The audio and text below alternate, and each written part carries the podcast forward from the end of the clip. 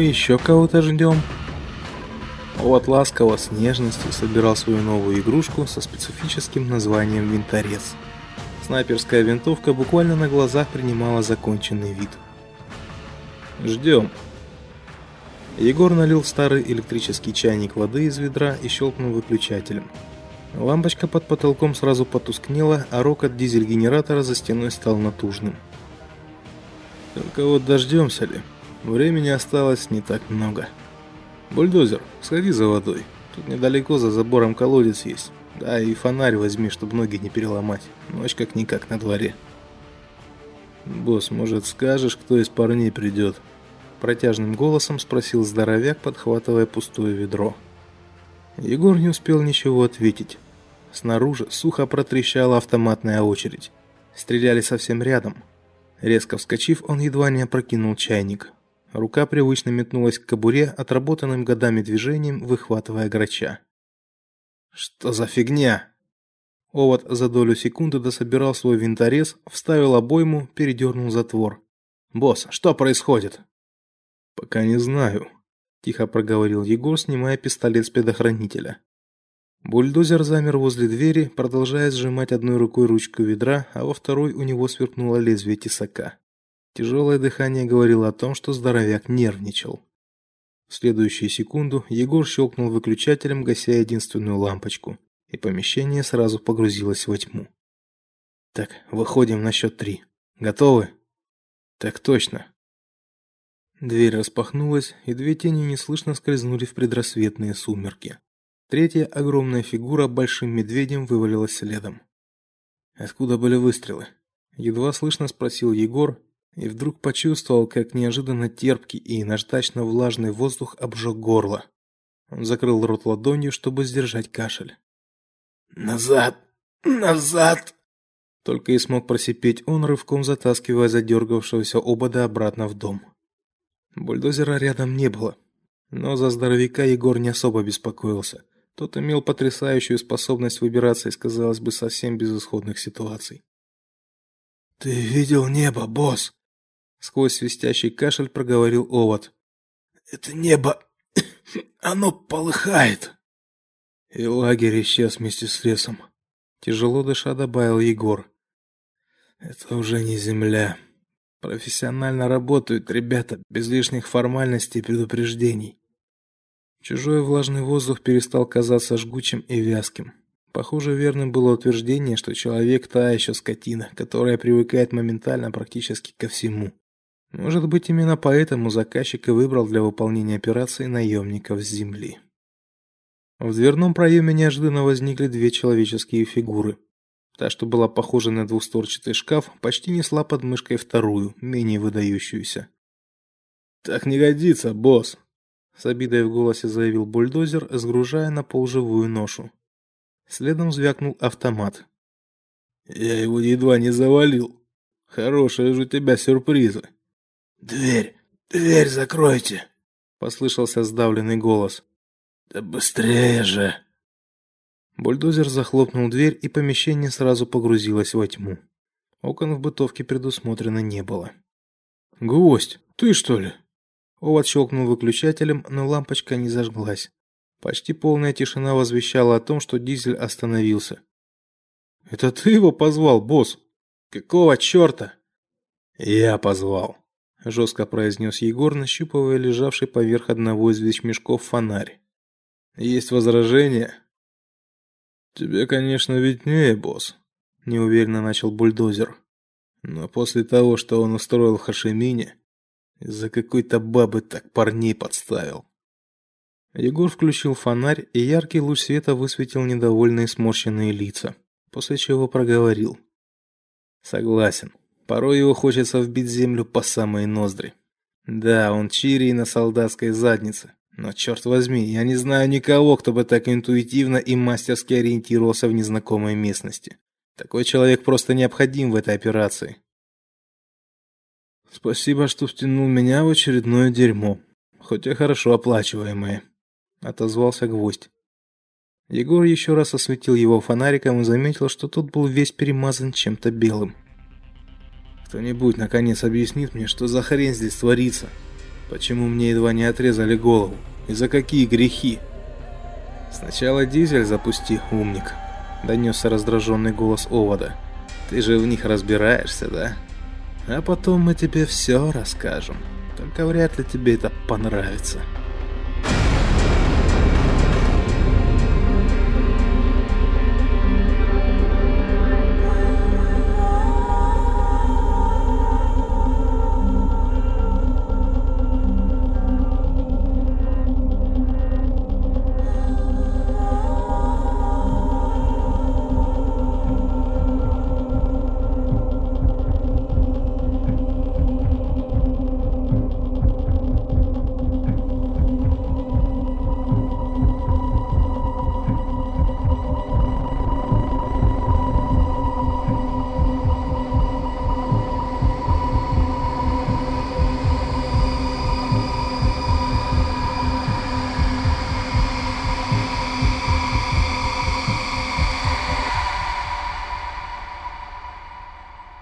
Итак, что мы имеем?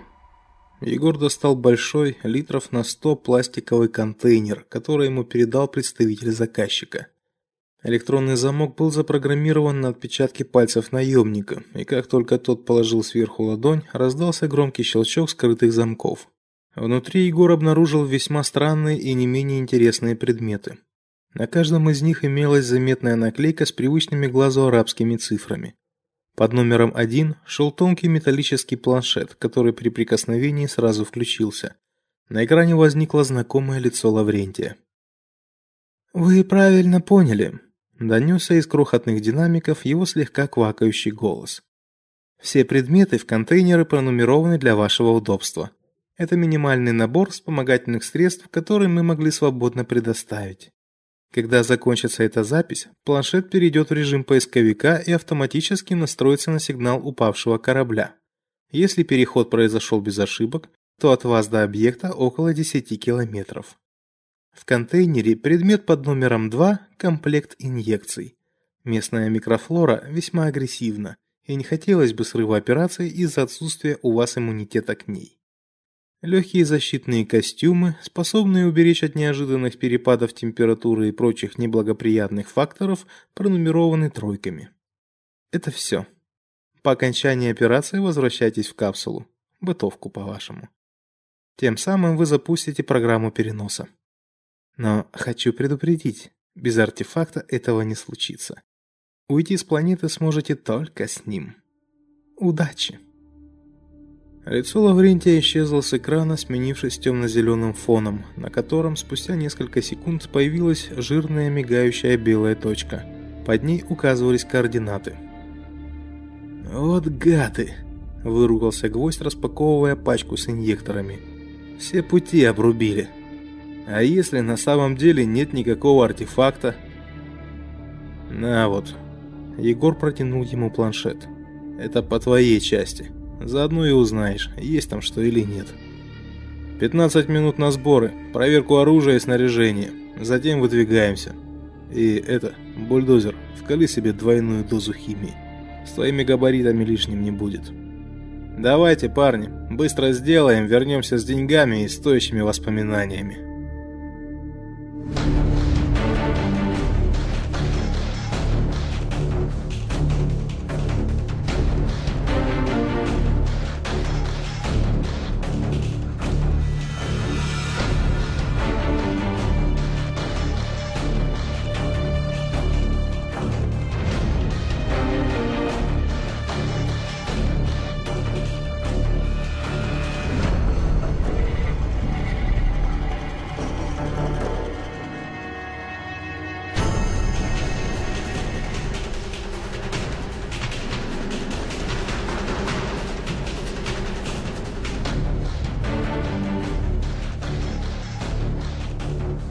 Небо действительно полыхало, но это скорее походило на невероятное по своей зрелищности северное сияние.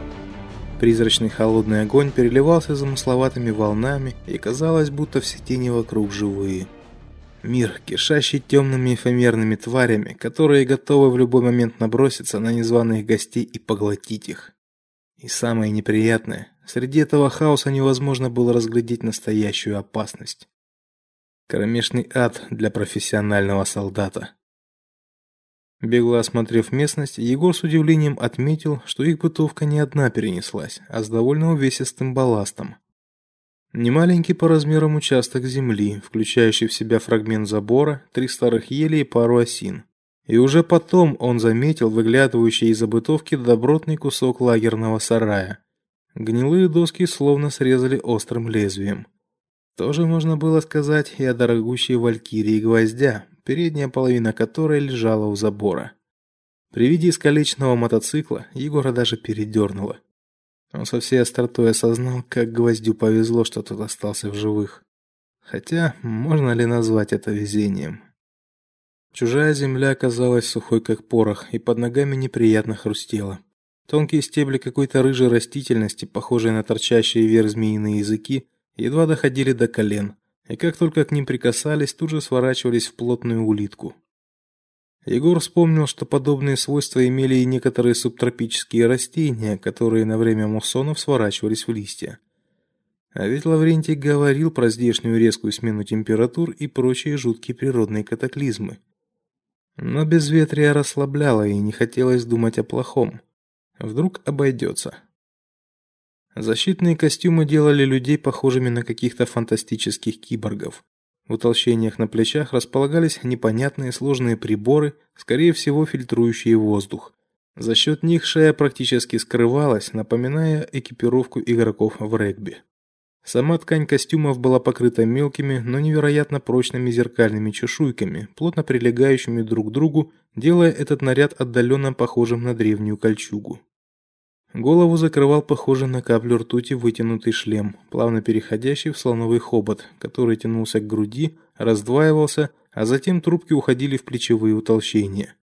Даже при беглом рассмотрении бросалось в глаза наличие на перчатках одного лишнего пальца. Видимо, у тех, для кого разрабатывались эти костюмы, большие пальцы на руках были сдвоенными. Кроме того, радиоволны портативных передатчиков совершенно не проходили наружу, и от стандартных средств связи пришлось отказаться. Однако гвоздь каким-то образом разобрался со встроенным в шлем инопланетным аналогом, и это оказалось ничем не хуже. Стоило только посмотреть на предполагаемого собеседника, как между ними появлялся направленный канал, и оба могли говорить. Подобным образом можно было подключать и остальных. Но вполне земное оружие и вещмешки за плечами все-таки не давали забыть, что под сверкающей оболочкой скрываются люди. Чего только стоил бульдозер, на котором костюм едва ли не трещал по несуществующим швам. В его ручищах увесистая гроза казалась не тяжелее вереска, а серо-камуфлированный вещмешок уродливым наростом прилип к сверкающей хромом широченной спине. Чуть выше него открывались в такт дыханию две жаберные щели. Гвоздь, ты засек направление? Егор посмотрел на идущего впереди товарища по оружию. Если верить планшету, объект на 11 часов, на расстоянии семи с половиной километров. Тот обернулся, демонстрируя прибор. Полтора часа ходу, если, конечно, не случится какой-нибудь фигни. Скажи, командир, а тачку твои заказчики не могли предоставить? Скажи спасибо, что вообще что-то дали. Егор слегка толкнул гвоздя в спину, заставляя его ускорить шаг. В контракте доп. оборудования с их стороны вообще не предусматривалось, так что костюмы, инъекции и прочие атрибуты чисто благородный жест. Гвоздь вновь обернулся. Им ведь самим выгоден успех операции. Иди вперед, умник, рыкнул на него Егор. И хватит уже вертеться. И только мгновением позже осознал, какую глупость сморозил, совсем забыв про особенности чужой системы связи. Но гвоздь, руководствуясь субординацией, не стал упрекать. Похоже, у нас проблемы, босс, ворвался в шлем встревоженный голос Овода. Небо на три часа. Егор повернул голову и на мгновение замер, всматриваясь в нечто огромное, черной тенью закрывшее часть объятого сполохами небосвода. Это могло быть все что угодно, от гигантской тучи до естественного спутника планеты. Но чутье заставляло готовиться к худшему. Вы ощущаете дрожь? спросил бульдозер. Он не слышал овода и еще не видел опасности, однако тоже чувствовал тревогу. Земля под ногами дрожит. Что происходит, босс? Земля действительно дрожала, и с каждым мгновением все сильнее. «Давайте назад!» – заорал гвоздь, размахивая планшетом. «Еще успеем вернуться в бытовку!» «Стоять!» – рявкнул Егор, обводя взглядом всех членов группы. «Без приказа никто не двинется, понятно?» «Ты нас всех угробишь!» – не унимался гвоздь. «Подохнем к чертовой матери! Все подохнем!» «Я вас когда-нибудь подводил?» – спокойно спросил Егор. Бульдозер и синхронно замотали спаренными хоботами. Так что доверьтесь мне и в этот раз. Назад нам пустыми лучше не возвращаться, поверьте. Упрямые ослы, фыркнул гвоздь. И тут же получил от бульдозера легкий, но вполне ощутимый пинок. Самоубийцы. Егор взглянул вверх и ощутил, как внутри него прокатилась давно забытая волна холода. Черная тень затянула собой уже треть небосвода и неумолимо приближалась. Первый порыв ветра был не такой сильный, словно предупреждение о грозящем катаклизме. Растительность вокруг нехотя сворачивалась в тугие клубки, прижимаясь ближе к почве. И процесс этот шел волной со стороны надвигающейся опасности. Надо было что-то делать, и делать быстро. Решение пришло само собой. «Помоги мне», быстро бросил Егор, глядя на бульдозера. Затем подскочил к гвоздю и подсечкой сбил того с ног. Здоровяк навалился на парня всем телом, не давая пошевелиться, и делал это, видимо, с удовольствием. Егор притянул руку гвоздя к одному из растений, и то быстро свернулось, при этом обвившись вокруг его запястья. Подергав живые путы, он убедился в их прочности. Затем повторил то же самое с другой рукой и ногами. «Пустите, сволочи!» Гвоздь орал и извивался. «Какого хрена вы творите? Это произвол!» «Зачем все это?» Бульдозер с сомнением посмотрел на командира. «Для безопасности», — пояснил Егор, садясь на землю. Тугие стебли надежно обвились вокруг его лодыжек. «Делай так же, если не хочешь летать. Вот, это и тебя касается. Насколько я понимаю, на нас идет песчаная буря, ну или что-то подобное. Костюм это защитят от песка и пыли, но на ногах мы вряд ли устоим. А так будет шанс уцелеть. Ух, не нравится мне эта затея, проворчал бульдозер, нехотя ложась на землю. Он перекатился на бок, цепляя сразу десяток стеблей. Те быстро свернулись, фиксируя ноги здоровяка. В руках он продолжал сжимать свою грозу. Не выдержим без укрытия. Выбора нет. Егор откинулся на спину. У тебя есть другое решение? Бульдозер не ответил. Овод не стал задавать лишних вопросов и упал в самый последний момент, когда уже почти все растения свернулись. Теперь поверхность планеты напоминала густо усыпанный причудливыми рыжими раковинами пляж и четыре сверкающие фигуры лежали на нем, словно выброшенные на берег странные морские животные. Егор успел заметить, как мимо него проскочила пара похожих на варанов существ, имеющих по шесть длинных тонких ног, и пестрые спинные гребни. Двигались они длинными синхронными прыжками. Гребни при этом распрямлялись, действуя на манер стабилизаторов. Одно из созданий на миг остановилось, глядя на человека блестящими бусинками глаз, еще секунда, и существо исчезло. А спустя минуту мир накрыло гигантское облако пепла.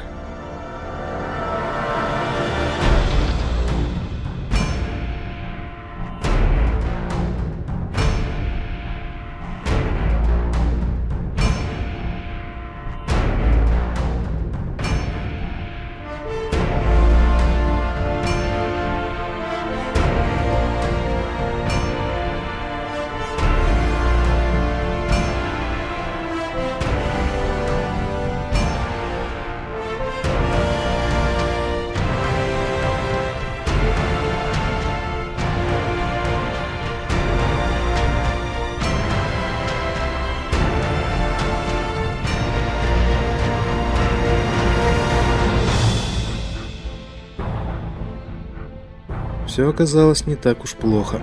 Никто не пострадал. Единственным неприятным моментом оказалась потеря оводом своего винтореза. Он неплохо его закрепил, но чудовищный порыв ветра просто сорвал его, играючи сломав карабин крепления ремня. Что ты здесь ищешь? Егор посмотрел на овода, копошащегося в толстом слое черных хлопьев пепла. Вся видимая поверхность планеты теперь представляла собой гигантское пепелище. Ищи километрах в пятидесяти отсюда не меньше. Овод поднялся. Лица его Егор сквозь шлем не видел, но чувствовал подавленность товарища. Еще бы, потерять любимую винтовку. Почти что пережить смерть близкого друга. «Все в порядке, босс», — ответил он тихо. «В бою всякое случается. Ерунда». Егор сочувствующе похлопал Овода по плечу, вспоминая, откуда взялось его боевое имя. Овод. К насекомым прозвище не имело никакого отношения. Овод. Один выстрел, одна дырка. Аббревиатура. И выстрел именно из винтореза. Подумав, что данная потеря может оказаться куда серьезнее, чем думалось вначале, он подошел к сидящему в стороне гвоздю, присел рядом. В следующий раз пристрелю и даже глазом не моргну. Неподчинение командиру, паника во время боевой операции. Ты совсем что ли страх потерял? Я же тебе еще тогда говорил. Гвоздь повернул голову к Егору. У меня проблемы сугубо личного характера. Да я с самого начала не хотел во всем этом участвовать. Ладно, не дрейфь. Егор встал. Отдай автомат Оду. Ты нам сейчас планшетом нужнее. Если что, он прикроет. Не могу я без оружия. Заортачился гвоздь, стиснув изрядно потертый М4. У тебя ж ведь дедов ТТ всегда с собой, напомнил ему Егор. Так что выполняй, живо. На этот раз гвоздь спорить не стал и нехотя передал автомат оводу. Затем достал планшет. «Ну, сколько там еще до объекта?» Егор глянул на покрытый слоем черной пыли экран. Белая точка по-прежнему пульсировала в его верхней части. «Километров пять осталось. Думаю, вон за той возвышенностью...» Гвоздь указал рукой куда-то в сторону горизонта. «Его можно будет уже наблюдать». «Да?» Ну, тогда что стоим? Ждем следующей бури.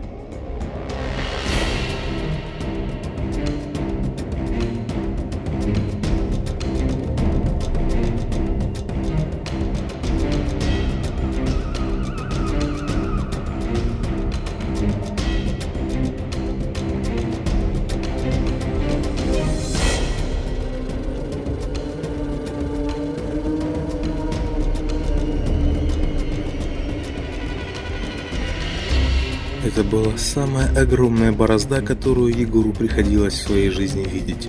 Вывернутая наизнанку земля возвышалась неровным гребнем на высоту двухэтажного дома, а дальше начинался настоящий каньон. Идеально ровной линией он уходил до самого горизонта в одну сторону, а с другой неожиданно обрывался. На то место, где по всем законам должен был лежать упавший корабль, пустовало. Ни обломков, ни еще каких-либо следов, указывающих на разрушение Онова, тоже не наблюдалось. «Мистика», – пробормотал гвоздь, указывая на мигающую во весь экран планшета белую точку. «Разве так бывает?» «Плащ-невидимка», – посмотрев на товарищей, уверенно произнес Егор. «Большой плащ, просто огромнейший плащ. Это самая идеальная из виденных мной маскировок, Куда тут японцам? Думаешь, его замаскировали, босс? Недоверчиво спросил бульдозер. Есть только один способ узнать. Идем незаметно. Если что, уходим под прикрытие насыпи. Открывать огонь только в самом крайнем случае. Ясно? Тогда вперед. Гвоздь, шедший впереди, вдруг резко остановился и предупреждающе поднял руку вверх. Егор подошел к нему, посмотрел в указанном направлении и остолбенел. Метрах в двухстах от них, на краю котлована, приютилась до более знакомая бытовка. Рядом с ней, на пятачке пожелтевшей от воздействия чужой атмосферы травы, выгнулся лишенный опорных столбов кусок забора. Чуть позади несколько зачахших деревьев и груда досок от старого сарая. Половинка валькирии тоже лежала на своем месте. Но заставило Егора почувствовать ледяное прикосновение страха отнюдь не это видение. Нет, он уже давно перестал чего или кого-либо бояться. Люди, они в принципе все одинаковы и в меру предсказуемые. Любого, даже самого хитрого противника так или иначе можно переиграть. Это он понял еще в детдоме. Он любил азарт, уважал сильного соперника, иногда признавая его превосходство. Он с кулаками отстаивал право на жизнь в этом обществе, где обитал. Под одной крышей с двумя сотнями голодных и оборванных мальчишек и девчонок. Став постарше, он узнал, что такое первая настоящая дружба и первая искренняя любовь, а с ними и первый отчаянный страх их потерять. Это был страх, проникший глубоко в сердце и поселившийся в нем навсегда. Страх не за себя, а за близкого, дорогого человека. Любовь и дружба две чрезвычайно хрупкие субстанции, и тебе становится больнее всего, если они вдруг ломаются. Иногда они стоят того, чтобы за них умереть. Четыре одетые в сверкающие костюмы фигурки по ту сторону котлована пробудили в сердце Егора давно забытые чувства: ужас, отчаяние, паника. Истинные враги профессионального солдата. Липкими щупальцами вынырнули из глубин подсознания. Это были лишь пока смутные тени, легко сдерживаемые силой воли. И для себя Егор открыл еще один из вариантов страха страх неизвестности. Кто они на самом деле? Люди или иные существа, облаченные точно в такие же защитные костюмы? Тогда почему самая крупная из фигур сжимает руки даже с такого расстояния хорошо различимую грозу? Американский М4 у другого тоже ни с чем не перепутаешь. И уж совсем дурак не узнает потерянный оводом винторез на плече третьего. Четвертый из группы стоял чуть в стороне и смотрел прямо на него. Тяжелый внимательный взгляд пронзал подобно раскаленному пруту. Кто ты? Глухим эхом вернулся голос. Отчего Егору стало совсем нехорошо. Рядом замер бульдозер, нервно поигрывая невесть откуда взявшимся в руке тесаком.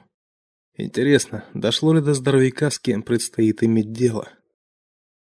Это мы? Медленно повернув голову, спросил он. Мы по эту сторону, ответил Егор. А кто там, я понятия не имею. Надо идти к ним, встрепенулся Овод. У того парня моя машинка. Они сами сюда идут, произнес гость, пряча планшет и доставая раритетный ТТ. Всегда хотелось иметь брата-близнеца, хотя в данных обстоятельствах Егор смотрел на медленно идущих в их направлении двойников, и страх все сильнее рвался наружу. Кто мог сыграть подобную шутку? А главное, зачем?